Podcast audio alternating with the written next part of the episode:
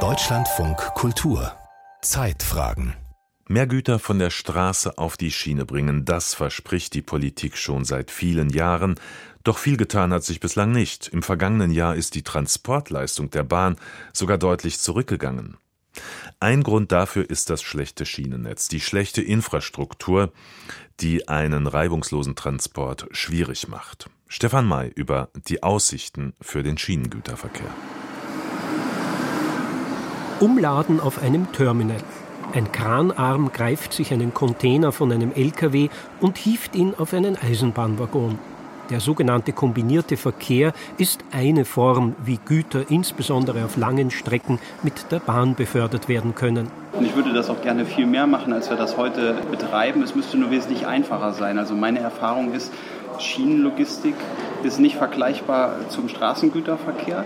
Es herrschen andere Spielregeln. Es gibt einen schwierigeren Zugang und man muss es verstehen, was da passiert. Sagt Christian Utsch, Geschäftsführer von Getränke und Mehr, einem Unternehmen der Krombacher Gruppe.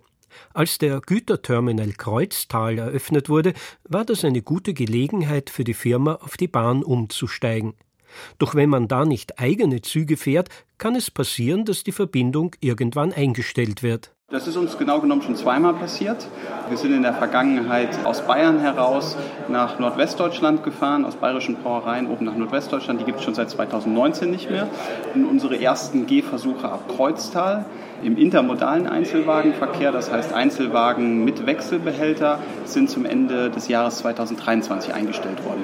Jetzt im Moment können wir nichts machen. Wir können jetzt mit anderen Anbietern der Branche sprechen und ansonsten müssen wir sehen, dass wir es auf den Lkw verlagert bekommen. Zurück auf die Straße also. Bei einer Tagung des Verbands Deutscher Verkehrsunternehmen in Berlin dieser Tage diskutierte die Branche, wie so etwas verhindert und im Gegenteil die Schiene attraktiver für den Gütertransport gemacht werden kann.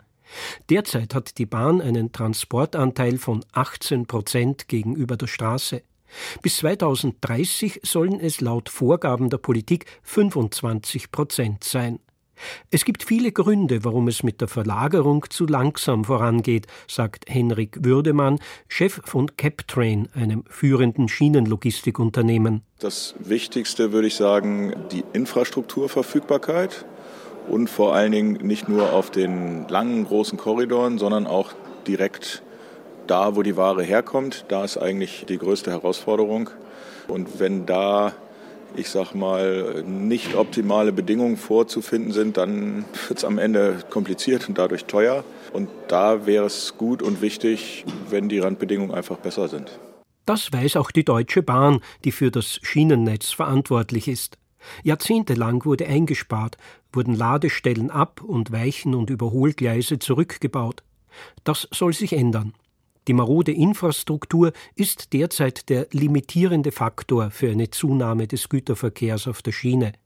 Ingrid Philippe, Vorständin Infrastrukturplanung und Projekte der soeben neu geschaffenen DB Infrago, verweist auf ein erstes Projekt zur Generalsanierung, die Riedbahn zwischen Mannheim und Frankfurt am Main. Die ertüchtigen wir in einem Kraftakt innerhalb von fünf Monaten, wo praktisch alles, was neu zu machen ist, neu gemacht wird, gleichzeitig, um dann eine voll instand gesetzte Strecke zur Verfügung zu haben. Und bis 2030 haben wir uns vorgenommen, 40 von diesen Korridoren, von solchen Streckenabschnitten zu generalsanieren. Und damit werden wir 2030 schon wesentlich stabiler und leistungsfähiger auch für den Schienengüterverkehr liefern können. Das bedeutet aber, dass noch bis zum Ende des Jahrzehnts mit Behinderungen gerechnet werden muss. Schon jetzt fahre man 300 Kilometer Umleitungen, klagt ein Eisenbahnlogistikbetrieb. Außerdem wurden gerade erst die Trassengebühren erhöht, was die verladende Wirtschaft nicht als Einladung zum Umstieg auf die Schiene empfindet. Hinzu kommen strukturelle Ungleichheiten. Wenn der Zug anhält, muss dafür gezahlt werden. Möchte der Lkw-Fahrer Pause machen und fährt rechts ran, kostet das nichts. Klaus Wessing, Verkaufschef von VTG, einem Unternehmen, das europaweit 84.000 Waggons vermietet, sieht die große Herausforderung gegenüber dem Lkw in der Schienengebundenheit des Transportmittels. Sie schaffen mit dem Lkw, der unser größter Wettbewerber ist, die Anlieferung von jeder einzelnen kleinen Adresse Beim Schienengüterverkehr brauchen sie einen Gleisanschluss und das ist sicherlich eine große Herausforderung.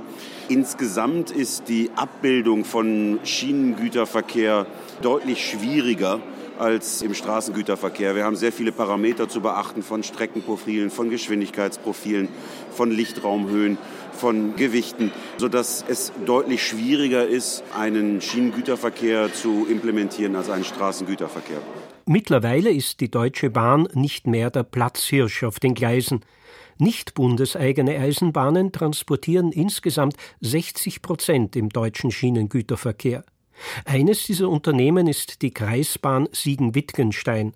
Deren Geschäftsführer Christian Bettchen meint, dies liege daran, dass Unternehmen gerne mit anderen von vergleichbarer Größe kooperieren. Das fängt bei IT-Dienstleistern an und hört vielleicht tatsächlich dann bei Eisenbahnverkehrsunternehmen auf, wo es dann halt einfach darum geht, dass natürlich ein mittelständisches Unternehmen kürzere Reaktionszeiten hat, kürzere Entscheidungswege, weniger Komplexität in der Unternehmensorganisation, damit schneller reagieren kann. Derzeit arbeitet die Deutsche Bahn daran, Züge von 740 Metern Länge zu befördern, also mehr Volumen in einer einzigen Sendung.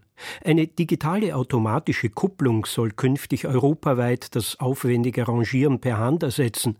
Der Fahrermangel der nächsten Jahre könnte der Eisenbahn zusätzlich in die Hände spielen. Stefan May war das über die Perspektiven in Zukunft, mehr Güter auf der Schiene zu transportieren.